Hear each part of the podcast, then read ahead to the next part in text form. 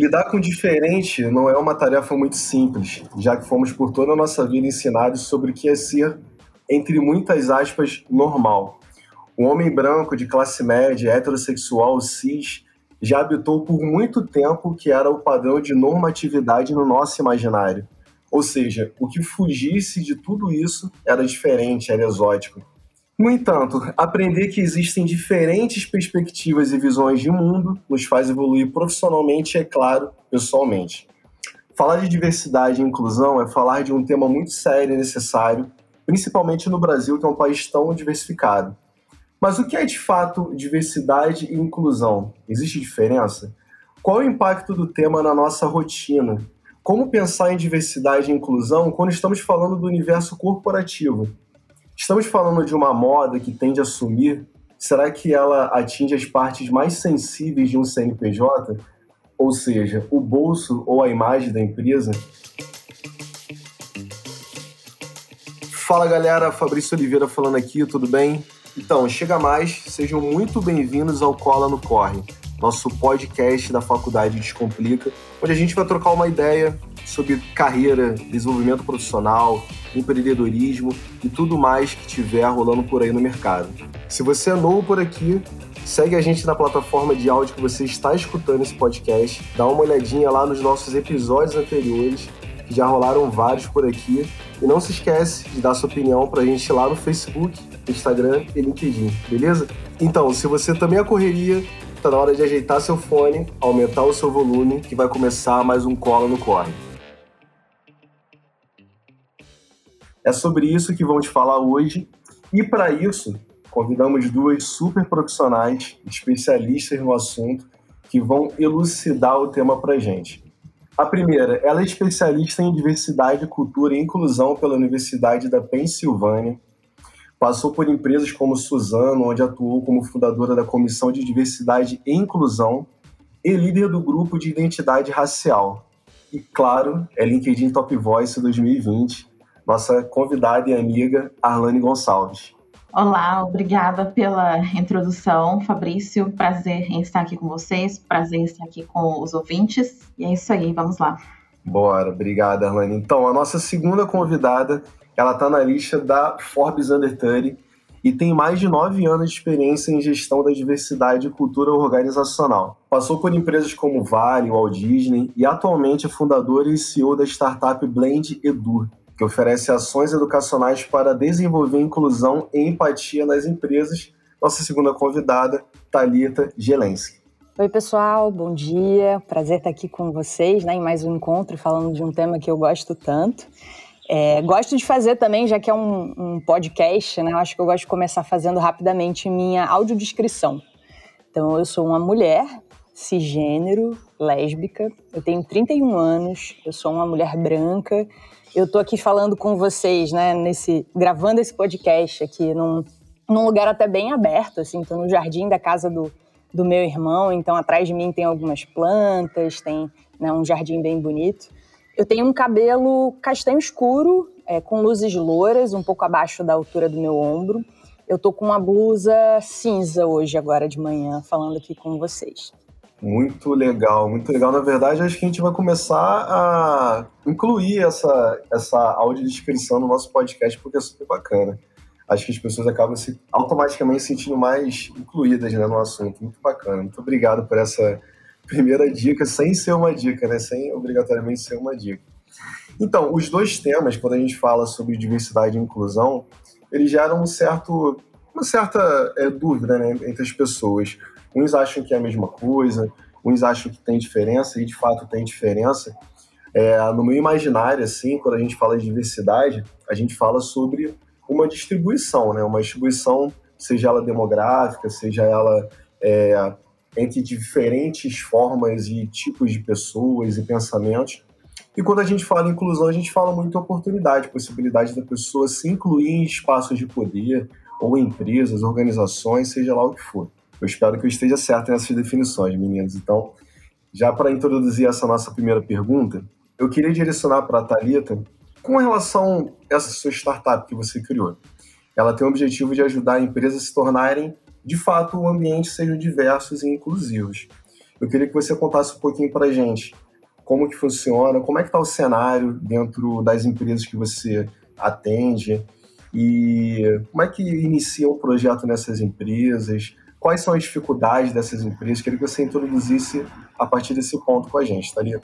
Boa, Fabrício. Acho que primeiro, né, assim, a gente está, enquanto país, né, o Brasil ele está amadurecendo muito, né, acho que o olhar para diversidade e inclusão é algo que as empresas têm endereçado, né, e tratado internamente até relativamente recente. É, então, quando eu comento, né, que eu comecei a trabalhar com o tema em 2011, foi quando as, as primeiras empresas estavam de forma muito embrionária é, impulsionadas por uma agenda até de sustentabilidade, começando a falar e ainda muito focado numa perspectiva até de gênero. Né? Então, assim, a gente ainda está amadurecendo e talvez um pouco atrás, né, em algumas reflexões, em alguns debates, até em relação a outros países. Então, assim, não tem empresa, acho que aqui no Brasil, que consegue dizer que está gabaritando, assim, acho que nenhuma empresa está gabaritando, e é uma jornada, né, é como ser sustentável, é como ser inovador, é, não tem uma linha de chegada, é um processo, é uma nova forma de olhar, de tomar decisões, de pensar em produtos, de se relacionar com os colaboradores, por aí vai.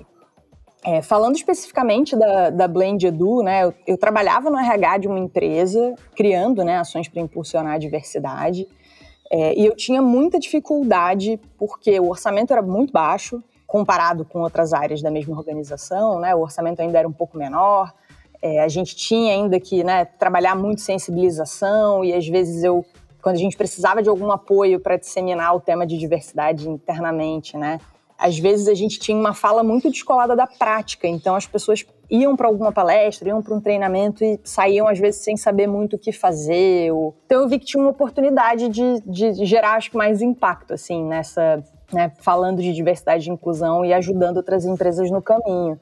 E foi isso que me fez até pedir demissão e empreender, né? Então foi quando eu fundei a Blend Edu. Tem mais ou menos três anos, então foi em 2018 que eu acabei pedindo é, demissão para começar a minha jornada na Blend Edu, ajudando as empresas a construir essa cultura inclusiva, né? Mas tá, como a gente faz a empresa construir essa cultura inclusiva? A gente tem desde projetos, né, que a gente chama de projetos de consultoria mesmo, que a gente ajuda a empresa enfim, entender melhor a cultura, sua estratégia, fazer um diagnóstico interno, às vezes uma pesquisa censo, ouvir os colaboradores e co-criar com um grupo diverso e multidisciplinar o plano de ação de diversidade. A gente também faz né, ações de sensibilização, porque por mais que a gente olhe e fale, poxa, estamos em 2021, alguns temas deveriam ser óbvios, eles ainda não são, né? A verdade é essa. Então a gente precisa explicar o básico, a gente precisa criar espaço para diálogo, para as pessoas perguntarem né, o que elas não sabem, mesmo que isso possa parecer, né, poxa, um tópico, um conceito que pareça óbvio. E o que eu acho que é o mais bacana, assim, porque falar de treinamento, falar de consultoria, eu acho que é um modelo que as pessoas estão muito familiarizadas, né? Mas a gente tem tentado agora, usando a tecnologia para impulsionar o nosso impacto, né? Então, a gente criou uma comunidade empresarial que parte né, de uma lógica de colaboração entre empresas. Então, a gente tem no mesmo espaço empresas como Cielo, Telecine, Beleze, OLX, compartilhando conhecimento, fazendo benchmarking, né, troca de informações entre, entre elas, fóruns de discussão, compartilhando eventos ao vivo. Então, a gente já fez lives para essas empresas que fazem parte né, da comunidade chamada Diversidade SA.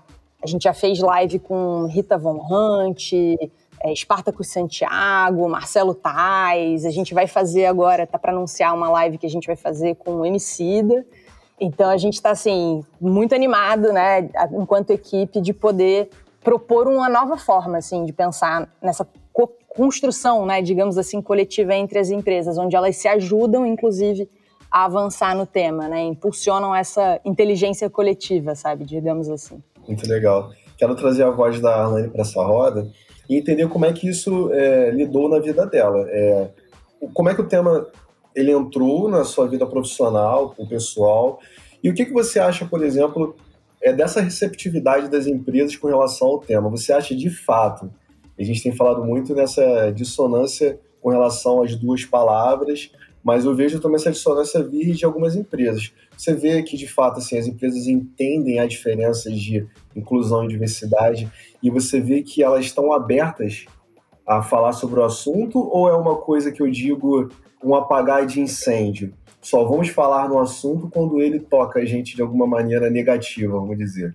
Boa, Fabrício. Aproveitando aqui o gancho da Talita, de fato, sobre a nossa audiodescrição, é muito importante a gente começar, então vou aproveitar e me audiodescrever também. Eu sou uma mulher negra, de pele clara, tenho cabelo crespo, cacheado, estou com uma blusa listrada, estou na sala da minha casa e na frente de uma estante de livros.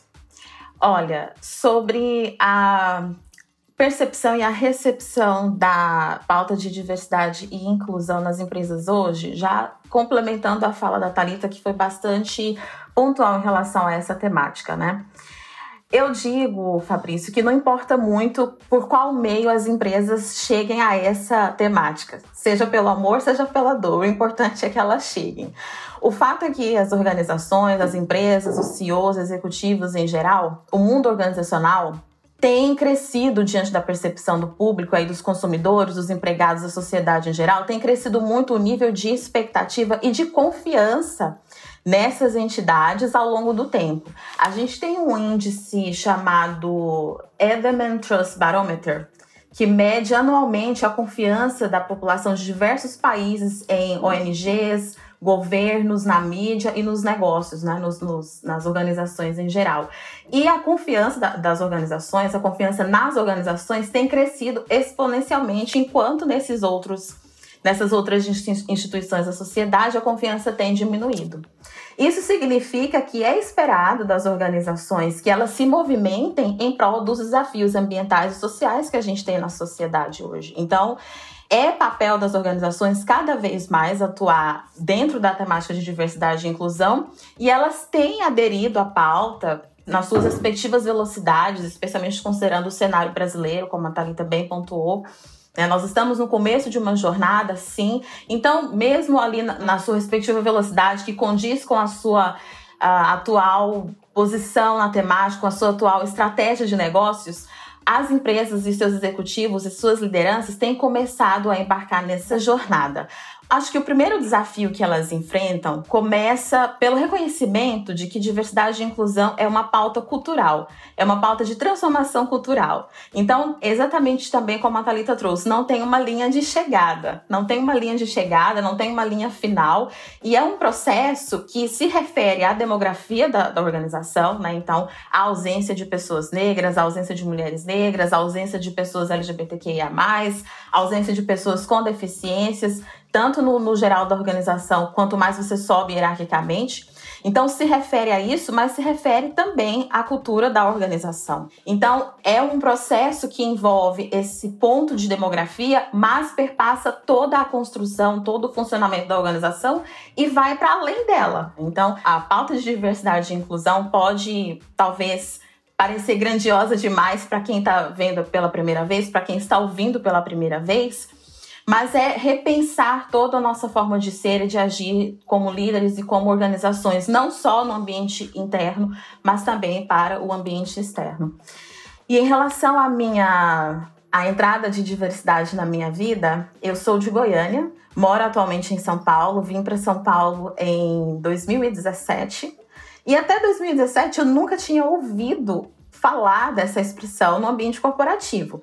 Eu sou uma mulher negra, então sim, eu, eu sempre notei que eu era quase a única em todos os lugares que eu frequentava. Eu estudei na Universidade Federal de Goiás, já em época de cotas. Eu entrei primeiro no curso de Engenharia da Computação. No universo de 40 alunos, eu acho que eu era. Comigo tinha quatro, cinco pessoas negras na sala. E a mesma coisa, depois eu mudei, dois anos depois eu mudei para administração, também no universo de cotas raciais já. Então, no universo de 40 alunos também, quatro ou cinco alunos negros na sala.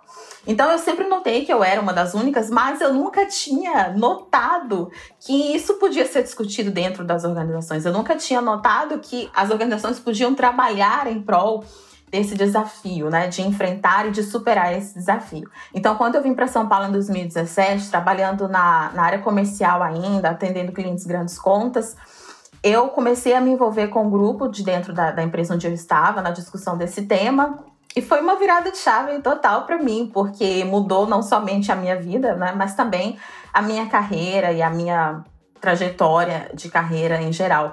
Então, é uma pressão que vem da demanda de mercado, da demanda externa de mercado e que também vem crescendo internamente uh, cada vez mais. Então, seja pelo amor, seja pela dor, as empresas estão chegando aqui. Estão aderindo, né?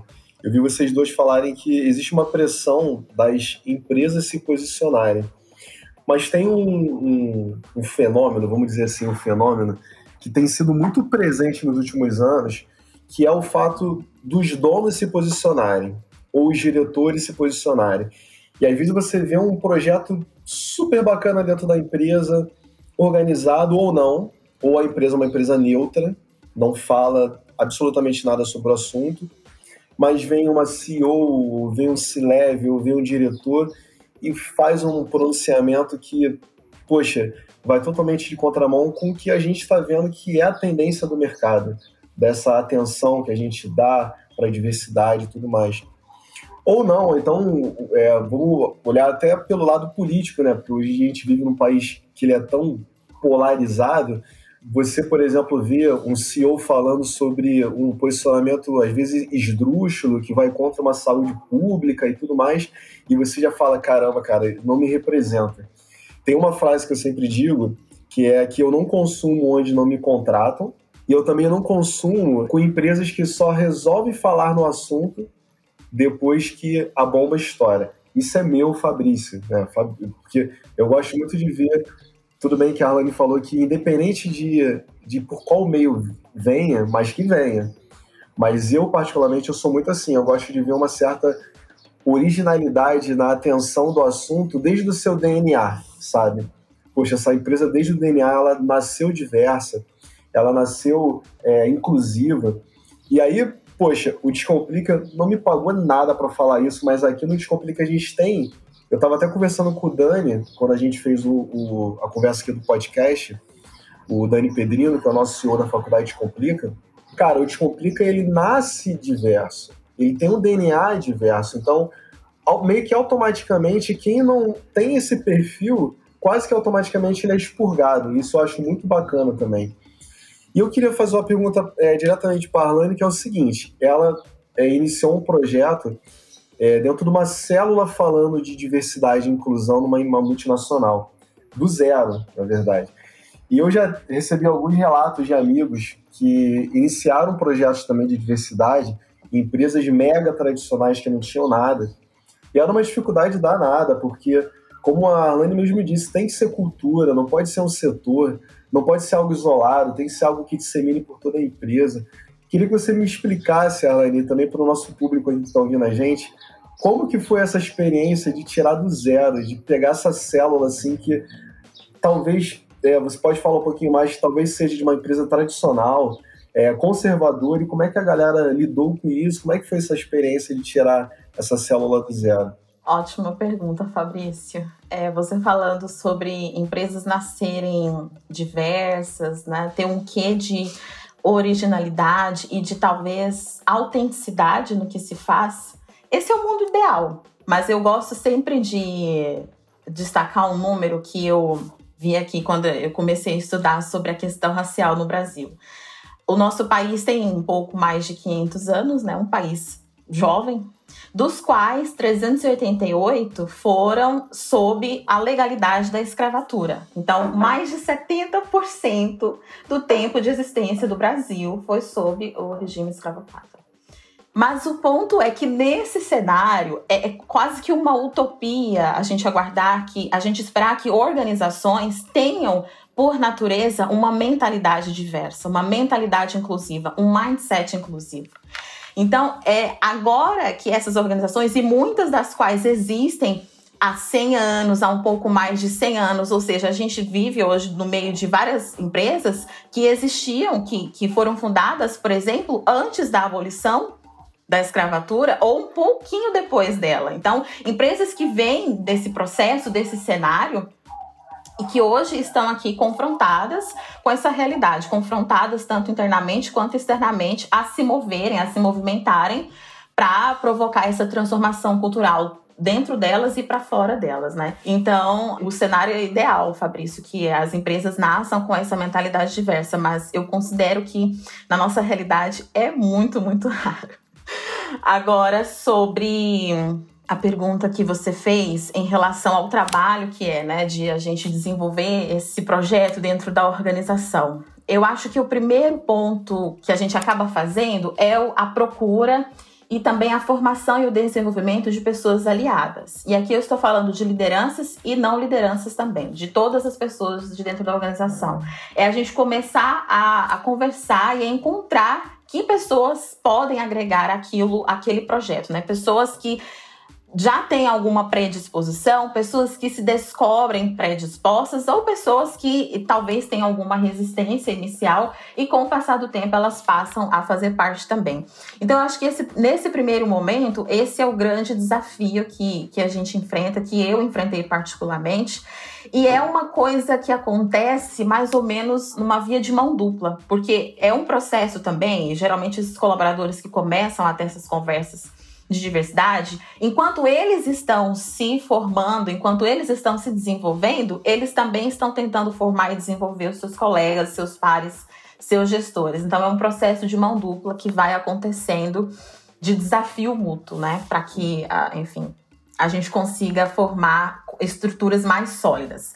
No segundo momento, é partir da noção de que diversidade e inclusão é uma causa para de fato que ela é uma estratégia de negócio. Né? Então, você vê muitas pessoas muito bem intencionadas, muitas vezes, pessoas que se consideram aliadas, que querem fazer parte da jornada e tudo mais mas que apresentam isso como causa, como se a organização estivesse fazendo um favor para as pessoas. Não como se a organização fosse se desviar do seu curso, que é o de é, gerar lucro e gerar valor apenas ali para os seus shareholders, né? E fazer uma coisa a mais pela sociedade. E não é bem assim. É, lembrando que esse pensamento, né, Alane, de só você gerar lucro para a empresa, cara, isso tem um autor de 1969 chamado Friedman ele que era muito voltado para esse tipo de conteúdo de se fizermos alguma coisa além, vamos desviar do foco. E não é, gente. Hoje em dia, você não fazer, é, você está totalmente fora do foco estratégico da empresa, concorda? Né? Exato, exato. Ele tem um clássico artigo publicado no New York Times, né, na década de 70, que consolida esse pensamento que foi fortalecido ali na década de 80 e 90, mas que agora não representa mais a, o que é esperado das organizações, não representa mais o papel das organizações. Então, é, sair desse pensamento, sair desse, dessa mentalidade de que diversidade é uma causa, de que seria um desvio da funcionalidade da empresa, um favor dela para a sociedade, para a organização organização, eu acho que é o segundo grande desafio, né? Muito legal. Eu fico pensando é, na quantidade de desafio que a Thalita deve ter em implantar os, todos os treinamentos, os projetos dela em empresas que são muito enraizadas, muito tradicionais. Quando a gente fala, por exemplo, numa startup ou numa empresa projetizada, a coisa muda, mas a Thalita mesmo disse que já atendeu empresas que são muito grandes, multinacionais, empresas de, de dezenas de anos. Como é que é a sua estratégia de abordagem para chegar com esse assunto que é tão importante, porém, em uma empresa que é muito enraizada? A gente vê, às vezes, eu já dei treinamentos onde você via colaboradores fazendo careta. Eu já dei treinamentos onde a diretoria dizia que ia participar, mas vivia saindo da sala para falar no telefone, ou seja, não participava, não, não interagia, não estava ali. Como é que é a sua abordagem, que eu sei que é muito difícil? Não, ótimo ponto. E eu quero até assim, fazer alguns comentários com base no que vocês falaram, né? Antes de entrar nesse.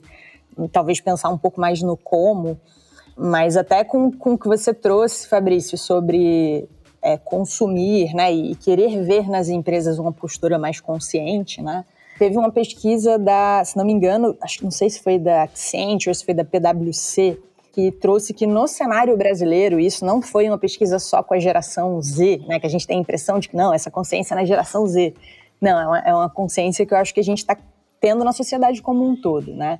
E essa pesquisa trouxe que 83% dos consumidores brasileiros preferem comprar de empresas que defendem propósitos, né? E acabam dispensando as empresas que se mantêm numa neutralidade, digamos assim, né?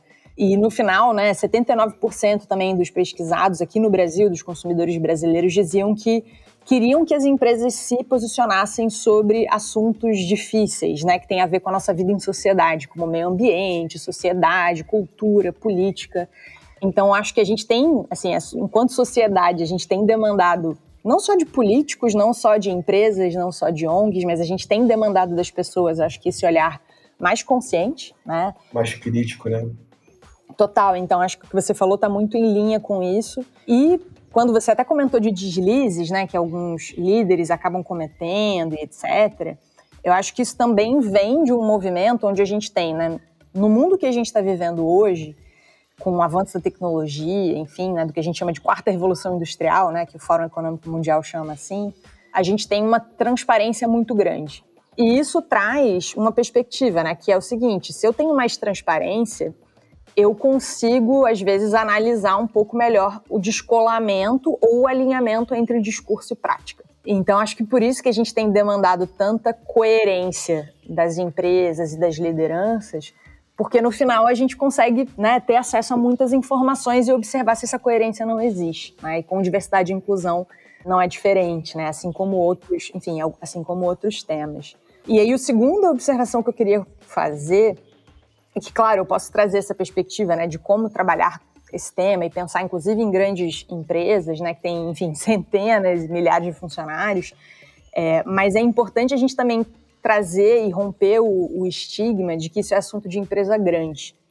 Falar diversidade e inclusão é assunto de startup também. Se você está começando uma ideia hoje com três pessoas na sua sala, é uma coisa que você vai ter que olhar na hora que você está desenhando seu produto, na hora que você está construindo sua persona, na hora que você está pensando em como você vai captar talvez investimento, que é, enfim, uma realidade que muitas startups vivem. Por quê? Né? Essa pressão que a própria Arlane falou, né, de quanto na dor ou no amor as empresas estão olhando para isso, a dor é a seguinte: né? a gente está tendo investidores dizendo eu vou priorizar investimento em empresas que têm maior diversidade, porque elas conseguem enxergar melhor oportunidades no longo prazo.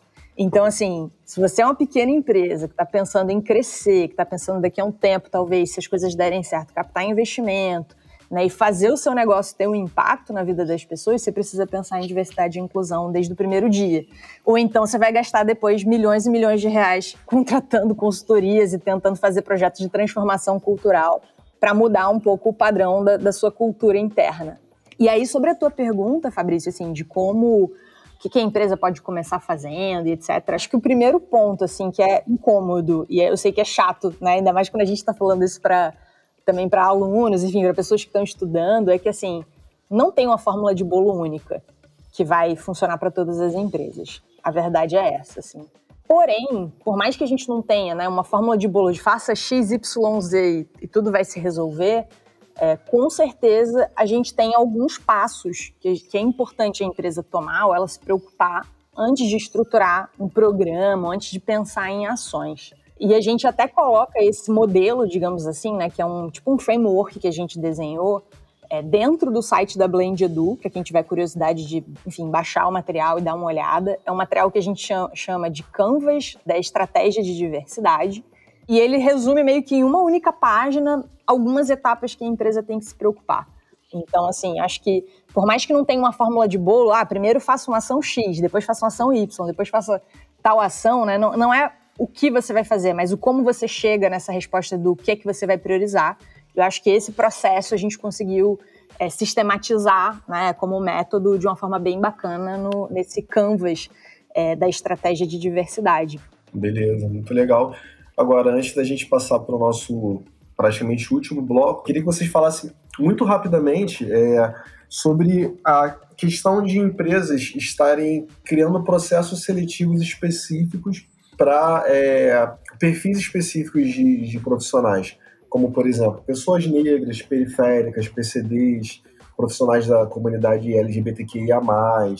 Como é que vocês veem isso? Queria que vocês falassem bem rapidamente e lembrar também, a gente teve um caso que criou muito barulho assim no mercado, que foi o caso da Magazine Luiza, né? Quando ela se dispôs a fazer um processo seletivo só para pessoas negras, o projeto de trainee delas, caramba, pelo menos assim, é, eu vejo o LinkedIn como reflexo do que o mercado falaria, né? Mas tudo bem que a gente vive numa bolha.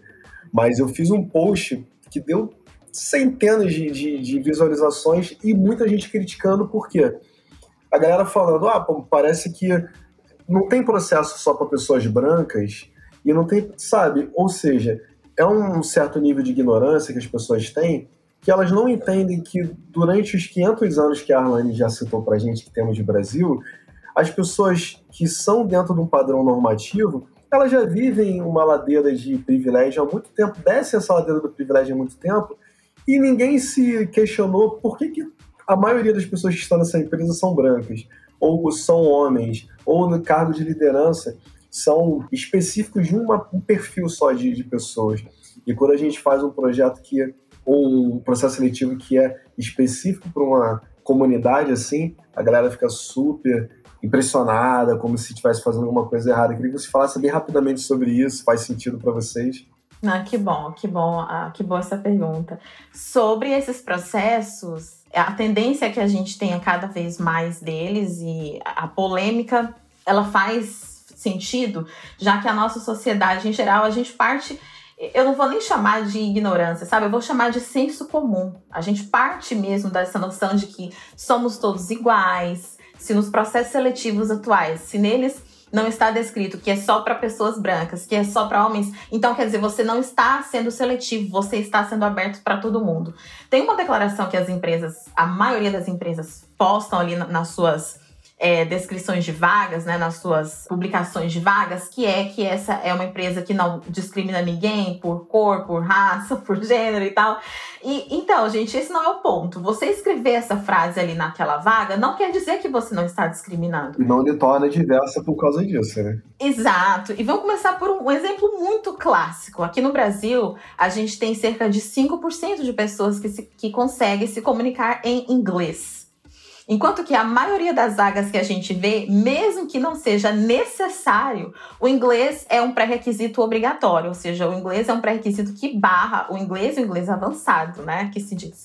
É um pré-requisito que barra a entrada de muitas e muitas pessoas. Então não é sobre ter lá escrito que é só para pessoas brancas, que é só para um determinado nicho da sociedade. O pré-requisito, o conjunto de pré-requisitos já faz esse filtro.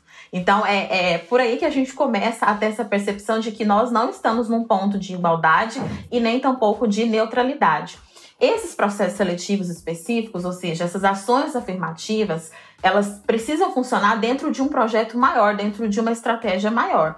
Então, é, esse trabalho ele precisa ter esse foco pontual, né, focando ali no gap urgente que você tem, e temporal, ou seja, ele precisa ter uma expectativa de linha do tempo. Porque enquanto isso, você também trabalha a sua organização, você também trabalha os seus processos, a sua liderança, para que futuramente a entrada desses grupos e a permanência desses grupos seja mais efetiva. Não vou nem usar a palavra natural, porque isso acaba desviando um pouquinho, porque não é. Mas seja mais efetiva e seja mais intencional. E você chega a um patamar onde você não precise é, recorrer a uma ação afirmativa maior, digamos, de maior impacto como esse, porque você já vai ter na sua liderança, por exemplo, um percentual é, proporcional à sociedade, à presença de pessoas negras na sociedade. Então, é, ah, só para finalizar aqui muitas vezes as pessoas me perguntam: nossa, mas você fazer um processo só para pessoas negras não é ser racista com as pessoas brancas, isso aqui, blá blá blá. Quando a gente fala de conceitos como racismo ou de sexismo na sociedade, nós estamos falando de componentes de exclusão. Então, quando a gente fala de racismo, nós estamos falando de processos, de instituições ou de quaisquer movimentos dentro da sociedade, dentro das empresas, que funcionem para perpetuar a estrutura excludente na qual nós vivemos. É só ter essa noção de que quando nós falamos desse conceito, nós estamos falando de componentes de exclusão. Legal. Thalita, quer dar os seus 3%? Não, acho que a Erland falou muito, mas acho que é muito bacana, né? A gente responde muito né, essas perguntas sobre ah, mas isso daqui não é discriminação reversa, etc. É, a gente traz muito uma perspectiva conceitual da diferença entre igualdade e equidade. Né? Então a gente mostra que assim, por mais que a gente, né, ah, beleza, né, a gente possa entender que entre aspas, né, somos todos humanos ou somos todos, né, na teoria a gente pode partir de um princípio de universalidade, né? Só que eu acho que a gente tem que ir menos para a universalidade, de que somos todos iguais, e mais para entender que existem, né, a gente tem uma pluralidade. E que na prática, tratar todo mundo igual não resolve o problema. Quando a gente entende que na prática a gente ainda tem um cenário de muita desigualdade, de, né, estruturalmente isso ainda é verdade no nosso país, no, enfim, no nosso mundo, na nossa sociedade, a gente precisa criar mecanismos para equilibrar um pouco essa balança. Então, esse princípio de equidade, é, ele é um princípio, inclusive, previsto em Constituição. Né? Então, teve muita gente que, na época do bafafá da Magalu, disse ah, isso é inconstitucional e etc. Não, isso está previsto na nossa Constituição. Né? Nós temos leis que, que reconhecem que a gente tem um cenário de né, histórico e cultural, enfim, de acesso a oportunidades de muita desigualdade. Então, esse programa da Magalu, né, como tiveram outros também, da Bayer, Google, enfim, várias outras empresas têm feito programas desse tipo, é, são programas pautados no princípio de equidade. Portanto, a gente chama de ações afirmativas ou discriminação positiva, né, que você dá destaque para um grupo porque esse grupo, ao longo de muitos e muitos, muitos anos, né, não teve acesso às mesmas oportunidades. Então, você tenta criar uma ação para acelerar a mudança. Né? Para vocês terem uma ideia, a gente não tem essa, essa pesquisa para todos os temas ou todos os recortes, mas se a gente falar só sobre a perspectiva de gênero, se a gente continuar avançando no ritmo que a gente está, o Fórum Econômico Mundial diz que a gente vai levar mais ou menos 257 anos, mais de 250 anos, para atingir um patamar de igualdade entre homens e mulheres. Então, assim, de novo, a gente precisa criar ações para acelerar essa mudança. Se a gente esperar 250, mais de 250 anos, né, talvez não sejam nem os nossos bisnetos que vão ver isso acontecendo de fato. Né? Então, tá na hora da gente tentar ao máximo reduzir essas desigualdades, porque as mudanças que estão por vir, principalmente impulsionadas pela tecnologia, elas acabam perpetuando e fortalecendo a desigualdade. Né? Então, acho que a, a própria pandemia é um exemplo disso, né? de como ela, de alguma forma, acelerou algumas coisas e mostrou para gente, de, né, dependendo do que a gente vai enfrentar, os grupos afetados, né, é, quanto menos acesso à oportunidade você tem, às vezes mais você é afetado por uma pandemia, por uma mudança climática, por uma crise nuclear ou por um, enfim, problemas que a gente está aí para enfrentar enquanto sociedade, né? É isso. Na verdade, igualdade e equidade são termos totalmente diferentes. Bom, queria finalizar com duas últimas rápidas perguntas assim para vocês. Na verdade, uma pergunta para as duas, na verdade. É, muita gente, como eu já disse para vocês, são alunos, pessoas em início de carreira. O que fazer para iniciar essa carreira que é voltada para diversidade e inclusão?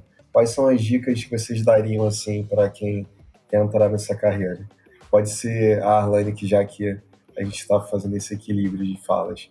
Acredito, Fabrício, que o primeiro ponto que a gente pode se colocar como indivíduo é no local de aprendiz e começar a questionar tudo que a gente tem por certeza na vida.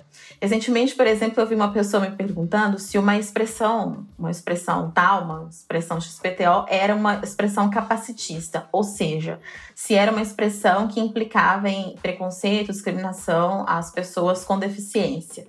E aí eu conversando com essa colega, eu falei, olha, no decorrer das nossas vidas, a gente nunca parou para refletir que essa expressão de fato tem um teor capacitista. Mas agora nós estamos vendo, né? Se fosse 10, 20 anos atrás, a gente olhar para ela e achar que era só mais uma, mais uma expressão normal, mais um ditado. Mas agora, porque nós estamos aqui agora com conhecimento, com abertura que a gente tem agora, a gente vê que é que a gente precisa melhorar um pouquinho na nossa fala e, e no uso dessa expressão, né? Então, é se colocar nesse lugar de aprendiz, de questionador, é uma jornada, todos nós estamos aprendendo. Tem pessoas que já estão aprendendo há um pouco mais de tempo, mas está todo mundo aprendendo, todo mundo compartilhando entre si essas reflexões e esses aprendizados que visam a tornar as nossas organizações e a nossa sociedade mais inclusiva, né, para todas as pessoas. Segundo ponto que eu deixo aqui, que eu acho que é muito importante, é coragem. Coragem de nos desafiar, de desafiar os nossos pares, de desafiar as nossas lideranças, para quem for entrar aí dentro das organizações, desafiar os seus líderes,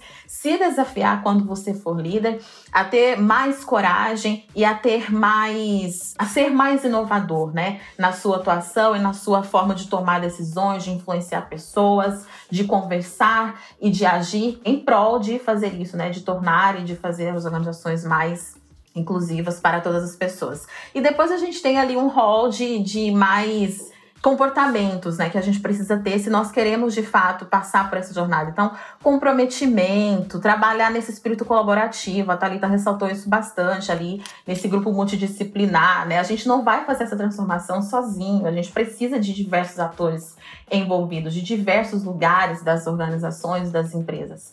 A gente precisa ter uma inteligência cultural, abrandir, ampliar um pouco a nossa inteligência cultural, porque isso faz parte para a gente entender os backgrounds de todas as pessoas, para a gente entender de onde que as pessoas vêm, as visões que elas compartilham, como que a gente pode agregar e fazer encontrar todas essas jornadas, né?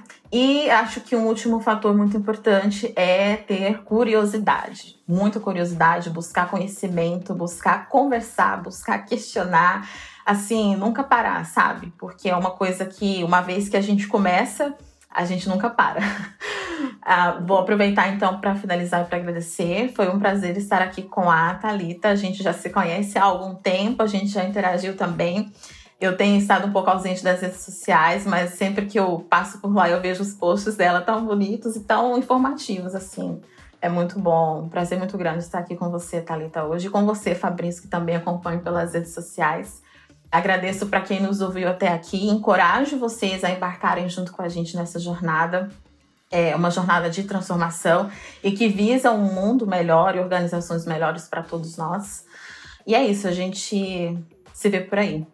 Qual o seu arroba, Arlane? Como é que as pessoas podem encontrar com você? Arroba Arlane G no Instagram e no LinkedIn vocês me encontram como Arlane Gonçalves. Pode mandar lá o convite de conexão que eu aceito. Legal. Thalita, dicas para quem quer entrar nessa carreira de diversidade e inclusão e deixa sua arroba e sua despedida para o pessoal. Boa. Ah, acho que a Arlande falou muita coisa, né? Acho que foi legal que ela trouxe essa perspectiva, né? Individual, né? Do quanto a gente precisa olhar para si, né? E entender que a gente é parte do problema.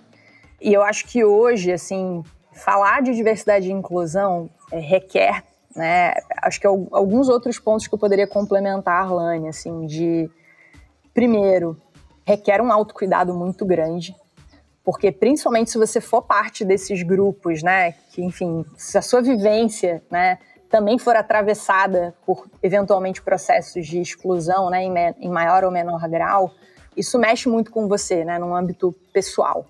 Então isso significa, né, enfim, quando a gente consegue arcar com o custo, né, muita terapia, enfim, um olhar para si também de autocuidado para você conseguir ter energia e essa inteligência emocional, né, que a Arlene falou, para lidar com esse contexto, né, porque a gente está vivendo tempos extremamente polarizados e isso demanda um, uma dose extra, né, de inteligência emocional e uma adaptabilidade muito grande, dependendo do público que a gente está falando. Né? Então, assim, a minha estratégia de ativismo na rede social às vezes vai ser diferente da estratégia que eu estou usando quando eu estou conversando com a liderança, com a alta liderança de uma empresa.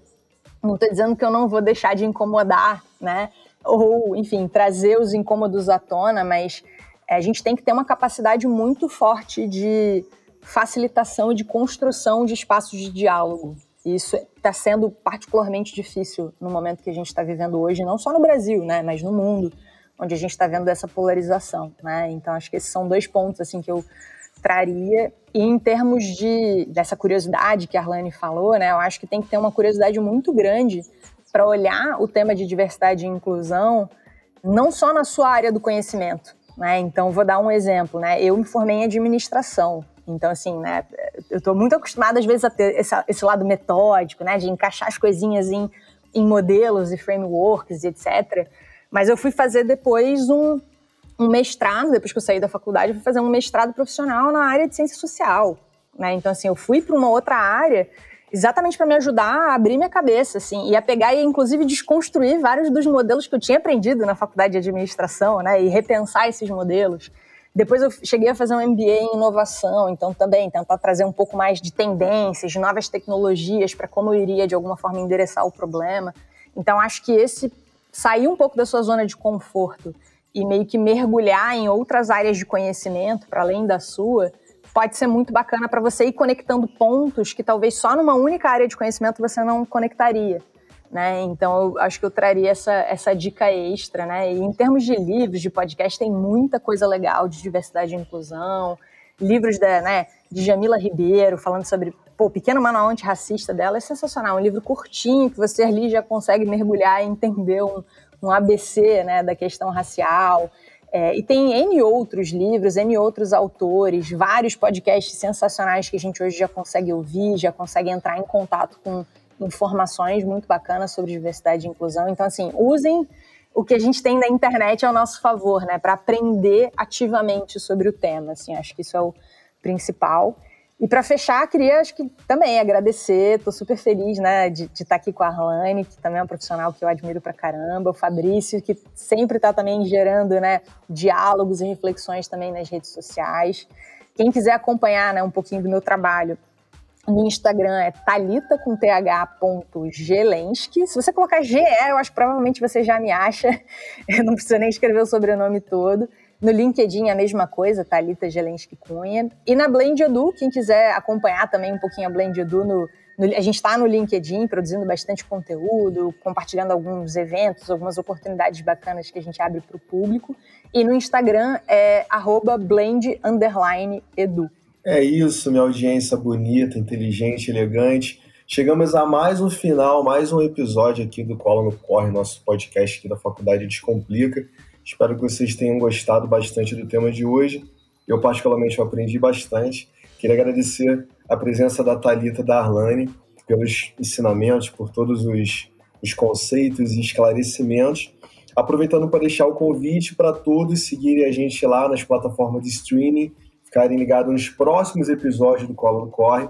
Se quiserem conhecer um pouco mais do meu trabalho, só procurar Fabrício Oliveira no LinkedIn ou Fabrício Oliveira RJ no Instagram até a próxima. Tchau. Então, pessoal, é isso. Vamos ficando por aqui. Se você curte conteúdos sobre carreira, tá aí querendo melhorar o seu corre, segue a gente aqui nas redes sociais, descomplica.pós e Faculdade Descomplica. E mande para a gente sugestões de episódios, aquela crítica construtiva, comente o que você entendeu, qual foi o conteúdo que você mais gostou e mande pessoas que você quer escutar aqui com a gente, trocar ideia com a gente aqui.